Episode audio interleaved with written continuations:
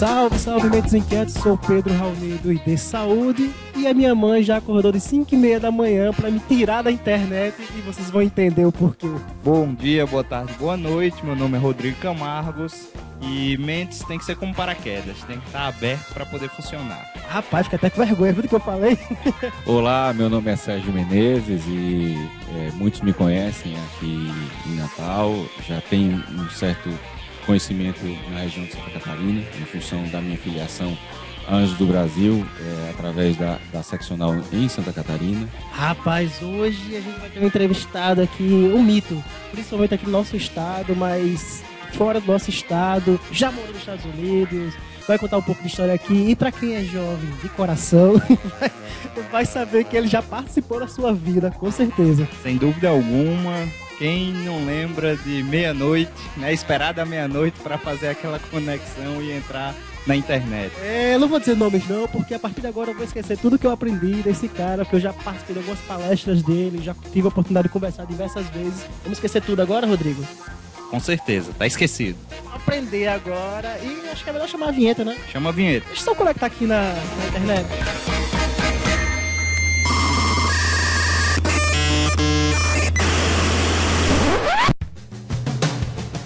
Certo, vamos lá. Qual o seu nome, sua idade, se não for incômodo, e como você chegou até o ponto que está hoje, sem contar o que você faz hoje. É, vamos destrinchar aqui o, o DNA do empreendedor desse Sérgio aí, porque eu quero ver se eu consigo chegar lá também, né? Bem, é, meu nome é Sérgio Menezes. Muitos me conhecem, eu tenho 44 anos, eu nasci em Natal, fui criado em Natal, fui aluno do Auxiliadora, numa turma que foi até hoje conhecida como a turma do, dos mitos, porque é, foi de uma turma que saíram profissionais que hoje são, estão no mundo inteiro. Dois, dois, dois profissionais, inclusive, são, são, são astrofísicos, estão entre os 22 astrofísicos do mundo, do mundo todo. Foram pessoas que se destacaram não só em Natal, mas também em universidades no mundo, no mundo todo. Hoje estão espalhadas aí por é, Singapura, Alemanha, Chile e o resto do Brasil, fazendo, fazendo acontecer nas suas profissões. A minha infância, eu, eu sempre fui muito curioso. Né? Infância era um terror para meus pais porque eu desmontava todos os brinquedos para saber como é que eles funcionavam. Né? Eu sempre fui muito curioso nas minhas é, pré-adolescência. Eu cheguei a conectar o som da casa no aparelho de telefônico que ainda era que ainda era analógico e assim fazia a transformação para de graves para poder a voz sair diferente, sair mais encorpada e tal.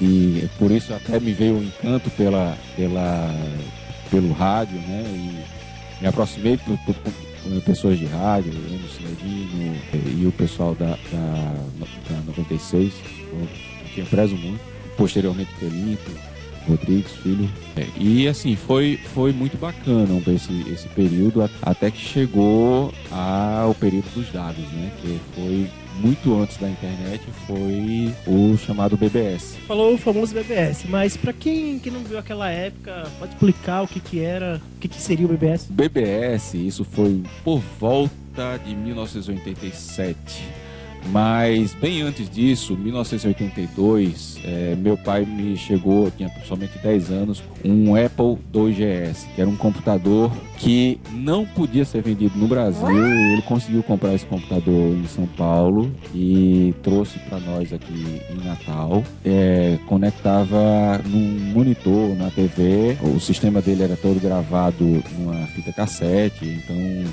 você tinha toda essa tecnologia que era muito avançado para a época, né?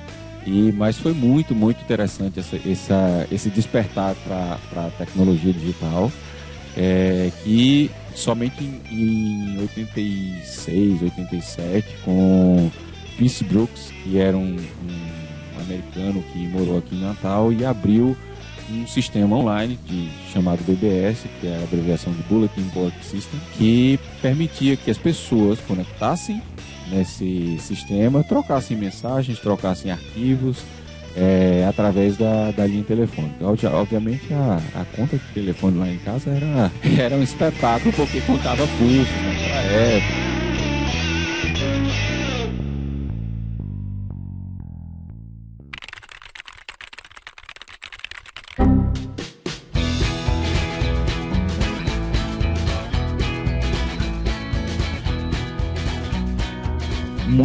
bacana. Primeiro também não conhecia, né, o que é BBS. Acabei de aprender isso. E por coincidência, ontem eu reassisti o filme Jobs, né, que fala sobre a história do Steve com Ashton Kutcher. E eles demonstram, pelo menos no filme, que o Apple II mencionado agora foi um grande propulsor da, da Apple, porque eles trouxeram inovação enquanto estava todo mundo pensando só na placa que conecta na TV, que faz aquilo, eles trouxeram algo, vamos chamar aqui, quase integrado, ou para a época totalmente integrado. Então isso é muito bacana. O Sérgio está falando aqui que, inclusive, nesse grupo, que era uma, uma infra, digamos assim, né? era, um, era algo interno, a BBS, que consumia a, o curso, e aí eu acho que vai surgir muitas coisas com, com o tempo.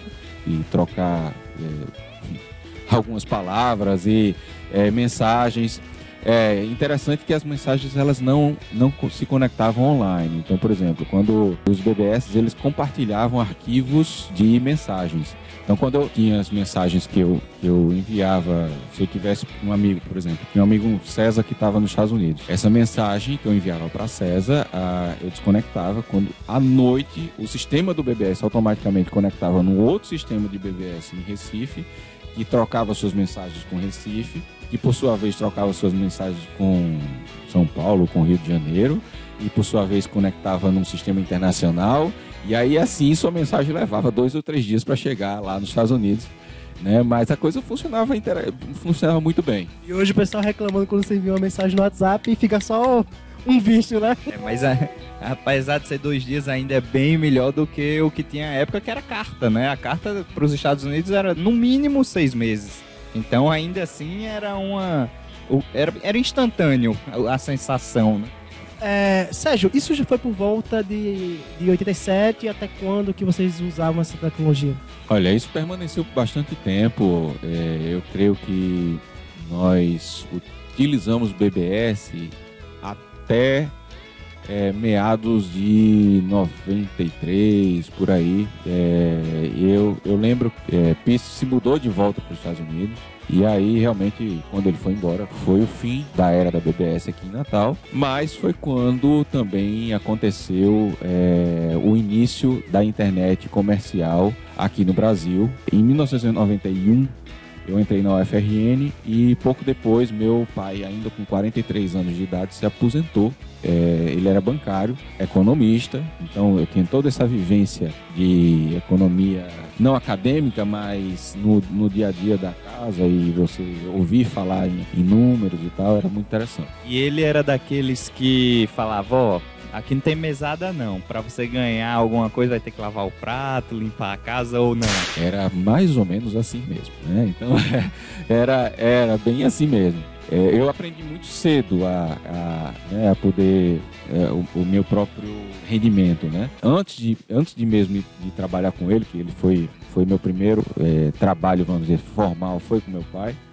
É, mas antes disso, eu trabalhei com Alexandre Espino, que era um varejista aqui em Natal que vendia computadores. Só que ele, ele era dos poucos que vendia computadores importados. E essa foi uma experiência interessante porque eu aprendi a ver as tecnologias se transformando muito rapidamente, chegando novidades muito rapidamente e conhecendo como eram as partes do computador, a aprender a montar e principalmente aprendi a vender tecnologia. Isso foi isso foi uma, uma, um passo fundamental para mim. Foi, foi, muito curto, mas foi muito interessante esse, esse período.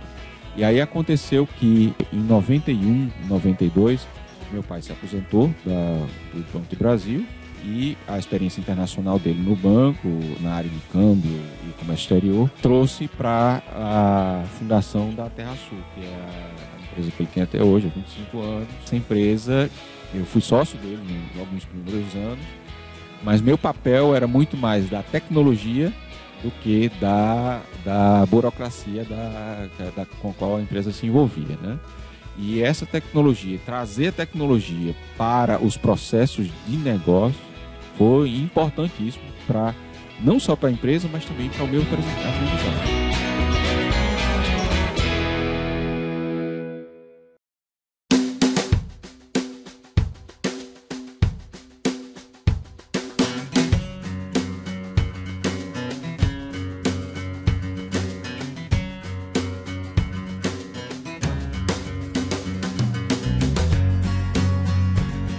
Naquele período, eu imagino o quão era rápido né, a, a, a evolução e o quão era espantoso, porque é tudo muito novo.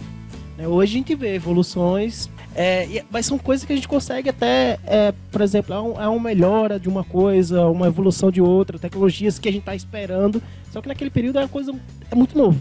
Então a gente talvez nem esperasse nada daquela, daquela evolução, daquele cotidiano, né? Não, eu não usaria nem a palavra novo, mas inexistente. Era algo que realmente surpreendia porque não existia nem no pensamento de alguém. Então você chegava com a materialização daquela, daquela coisa, vamos dizer assim, que nem sequer era pensada. Era, era algo exato, às vezes não tinha nem nome, então era algo assustador de fato. E, e acho que um, um, link que eu posso fazer aos dias de hoje, né? Você falou 92, mais ou menos, você era o cara que levava a tecnologia para dentro da empresa.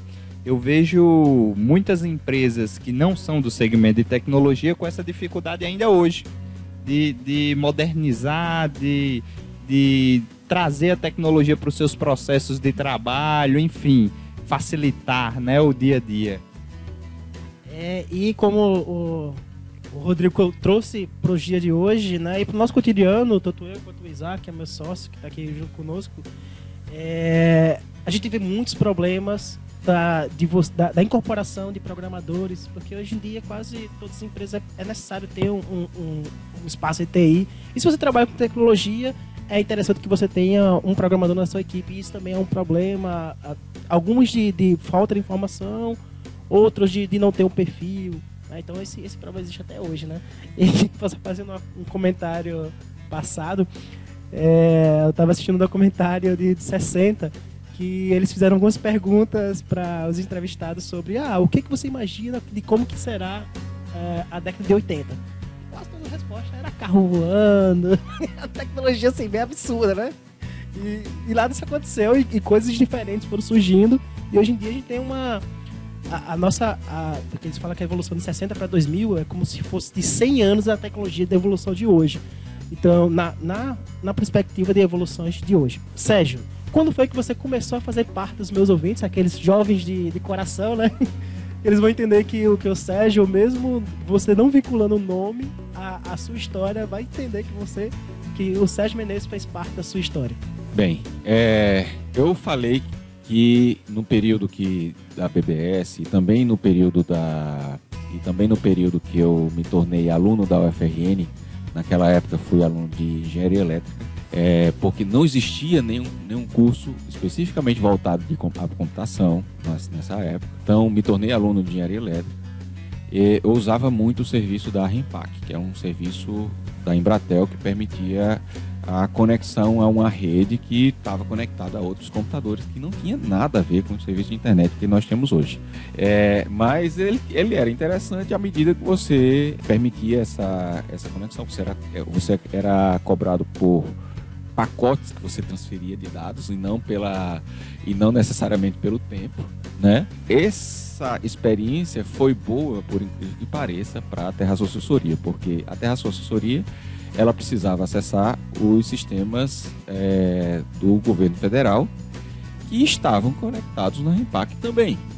Então, uma experiência beneficiou outra experiência que, consequentemente, nós conseguimos implantar aqui em Natal um sistema de comércio exterior que ninguém no Nordeste utilizava até então.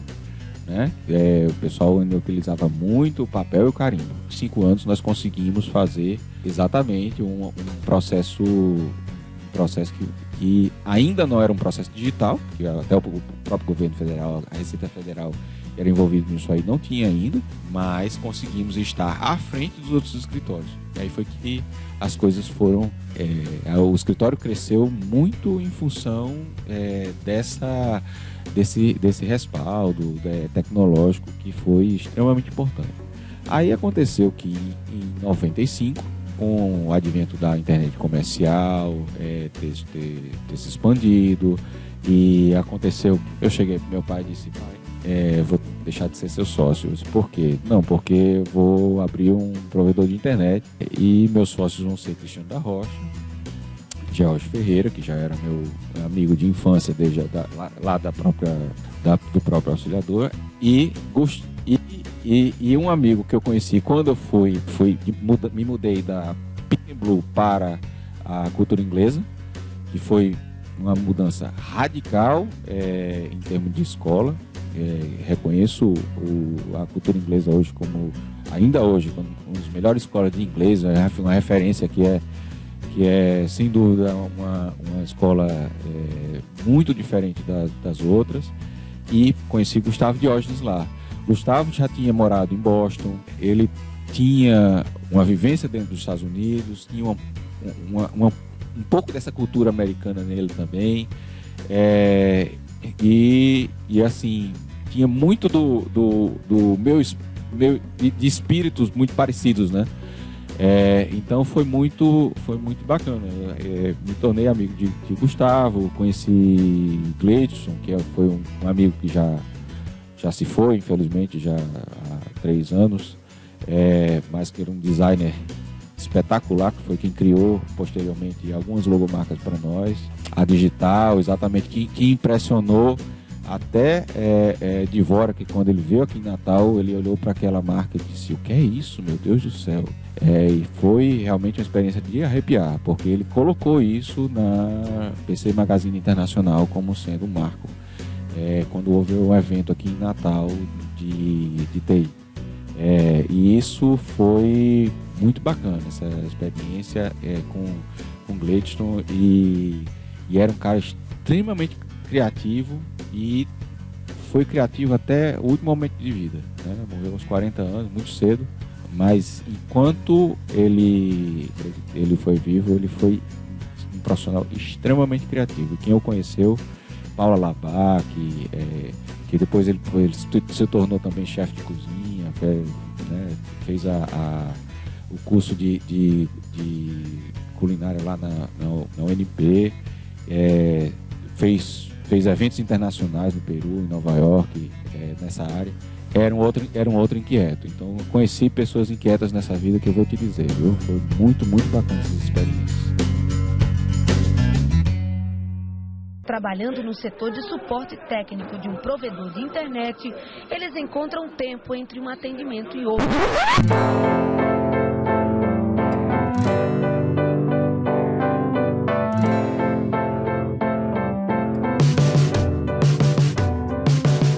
Então é, é isso, né? Essa, essas pessoas que são, estão sempre inquietas, estão sempre buscando, estão sempre é, insatisfeitos com, com, com o ambiente. Né? Aliás, a palavra não é insatisfeito, na verdade. Eu acho que a gente pode dizer que existe uma ambição. Não é que a ambição é aquela vontade de você melhorar o meio em que vive, de acrescentar. E eu tava só percebendo a, as coisas que você vai falando, Sérgio, e o quão isso te construiu para chegar posso falar o nome já da, da Diginet, Digizap? já vou falar aqui. E o quão as coisas foi levando você para esse caminho. E. Porque assim, a Diginet para mim foi, foi uma parte crucial da minha vida. Foi quando eu conheci a internet. E vou deixar para ele explicar melhor sobre. Por isso que eu falo assim, é, é, você ouvinte com certeza teve a participação de Sérgio aí, se você tiver na minha idade aqui perto dos 30, então você com certeza passou por esse por esse, essa benfeitoria da internet pra gente, né? É, eu, eu também conheci a internet através né, da Diginet, posteriormente Digizap, mas fui um usuário fiel até onde eu me lembro e, e enfim, de fato me, me ajudou, na verdade ajudou a me construir né, os conhecimentos, porque é, a gente até falou na época, acho que era KD, não era o Google, a gente pesquisava algo ali. E era. Enfim, era diferente, mas era bom. Bom, Sérgio, você começou a fazer parte da nossa vida em 95. Já representava outras, ou já teve representações fortes em outros momentos, com o meio em que você vive, já, já tinha contato com pessoas que posteriormente se tornaram e hoje são pessoas incríveis. O próprio, o próprio seu amigo que até os 40 anos produziu e, e trouxe e cresceu meio que vive. Então assim, chegamos em 95, chegamos na Diginet, aliás, chegamos na, na, na, naquela reunião em que você estava decidindo. Quando foi o pontapé inicial para dizer, ok, agora vamos trabalhar como provedor de internet e agora vamos impactar milhões de pessoas, talvez, né? Enfim, eu não sei quantos usuários chegou a utilizar, mas acredito que foi por aí, né? Na verdade, qual era o pensamento, né? No momento que você falou, pai, tô indo, vou ter esses quatro sócios. E aí, o que que, que você pensou para Diginet naquela época? Falando de 1995. 95 é, foi um ano chave para a criação da Diginet. Primeiro porque o nome não existia, né? E segundo, a gente já tinha essa noção. Eu tive que conectar dois grupos de pessoas que não se conheciam. Eu tinha de um lado é, Jorge Ferreira, que, era, que eu ouvia aqui na UFRN diariamente como aluno de engenharia e ele como aluno de engenharia civil e ele meu amigo de infância vindo também estudar estudou lá na, na, auxiliadora e eu vendo dois grupos de pessoas com quem eu tinha contato que é, queriam é, abrir um provedor de internet. A gente precisava de um cara com perfil técnico. E nenhum dos três tinha esse perfil técnico. Nem Cristiano, nem eu, nem, é, nem, nem George. E Gustavo é um cara extremamente técnico. Essa veia do, da Quality, que foi uma empresa que ele teve antes da, da Diginet, que vendeu horrores de hardware e software aqui em Natal. E foi muito, muito interessante. Foi quando, a, quando o Dvorak veio a Natal, John Dvorak veio a Natal, é, ele foi um dos, dos, dos caras que mais circulou com o Dvorak aqui. Os dois é, se afinaram muito, é, fizeram amizade. É, Salustiano, que era da, o, o promotor do, do, do evento aqui, é, através da Sucesso, também é, promoveu esse, esse encontro dessas duas pessoas e foi realmente os dois se, se afinaram. Quando o Gustavo foi a São Francisco, foi na casa de Ivorca, então assim, os dois até hoje ainda mantêm uma, uma boa, um bom amizade. A Diginet, ela simplesmente sufocou todos os sócios em termos de trabalho muito mais do que a gente esperava, né? Porque a gente achava que ah, só ligar o computador. E não foi bem assim. Nós tivemos muitos, muitos, muitos problemas naquela época. Vocês se lembram que ah, o acesso era por linha telefônica fixa. Linha telefônica fixa não era, não era um recurso é, tão disponível como a gente tinha, como a gente tem hoje.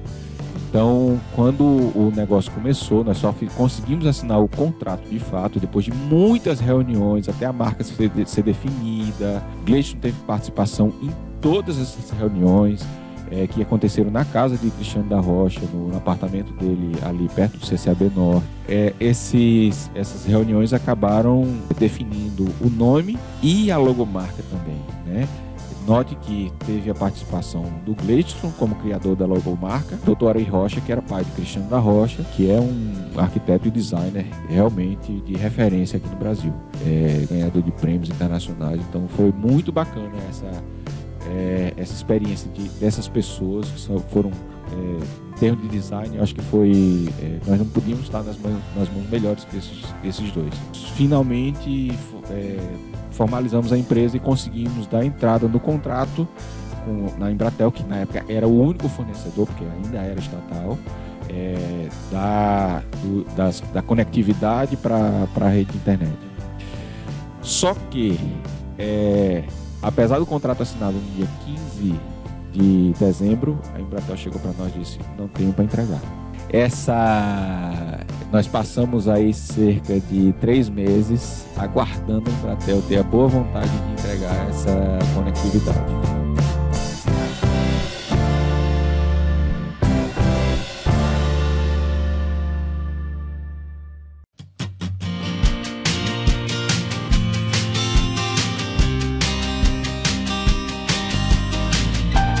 Tempo interessante porque nós, esse período, nós é, começamos a.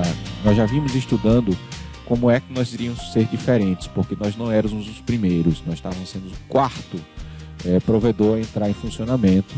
É, já existia aqui a SummerNet, já existia a BR Home Shopping, que era do, do Banco Rural, do antigo Banco Rural, e tinha um terceiro provedor que eu não tenho bem lembrado o nome. Nós queríamos ser diferentes, porque todos esses provedores você precisava ir até lá, assinar, formalizar um contrato, receber uma cotação, agendar um técnico ir à sua, à sua casa fazer uma instalação. E nós queríamos ser diferentes, nós queríamos inovar, nós queríamos que as pessoas pudessem assinar o provedor de casa, como a gente já conhecia o sistema de BBS, o Gustavo também era é, assinante do BBS é, desde a época de PIS, e a gente sabia que tinha, tinha que ter uma forma. E aí Gustavo foi quando ele teve o estalo, pesquisando, chegou a um software americano. E nessa época eu tinha um amigo, é, César Souza, é, que morava em Indiana, era estudante de engenharia civil lá, e me ajudou a comprar esse software lá, que foi um software de BBS, só que em vez de ser um software de BBS, é, um software de BBS daquele em, em forma de texto, era um software de, de BBS gráfico. Você tinha a possibilidade de instalar esse software, conectar, abrir sua conta, colocar o número do cartão de crédito, fazer assinatura instantaneamente você já tinha pessoas falando com você,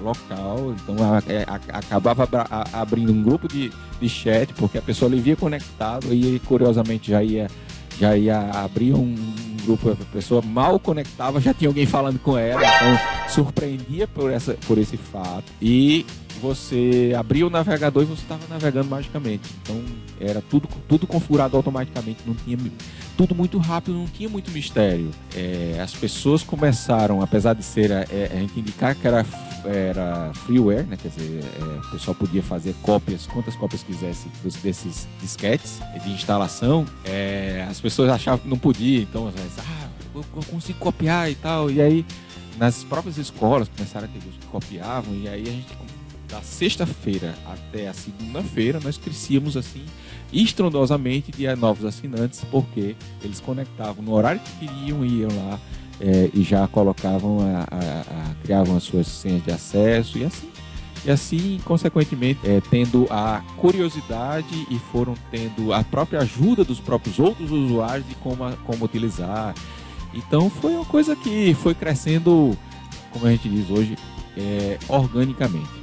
O bacana também do que ele falou é que muito se critica, ah, Natal não tem espaço para isso, a educação aqui é abaixo da média nacional e aquelas críticas, mas você vê que a turma, ele já mencionou Anatel, Netflix, astrofísicos, enfim, e assim sucessivamente. Acho que por si já dá uma quebrada nessa possível, nesse possível pensamento né, de inferioridade da nossa cidade, né, do, do, do nosso povo. É, essa, existe uma cultura muito de condicionamento, no, no acho que eu, eu, posso falar categoria no, no, cenário brasileiro, né? Eles condicionam situações ao nosso cenário atual ou antigo. Né? E a gente vê constantemente empresas quebrando essa, essa, esse paradigma temos uma empresa que eu estou muito ansioso para chegar até lá, mas é que tem muita história, tem muita história mas que, que hoje é uma empresa representativa e não só ela, aqui saindo direto de Natal, a gente tem outras empresas que já é, vão comparecer conosco em outros episódios, mas é isso. Então, é, esse paradigma, na verdade, essa condição que as pessoas têm, elas precisam de fato quebrá-la, né? E saber que, que o, o cenário está aí. Então você precisa se esforçar e correr, enfim. Pois é, essa turma de mitos aí, né? Astrofísicos, oh, empreendedores conhecidaços aqui, né? Esse, o grande Sérgio, que hoje tem uma representatividade muito forte no meio empreendedor.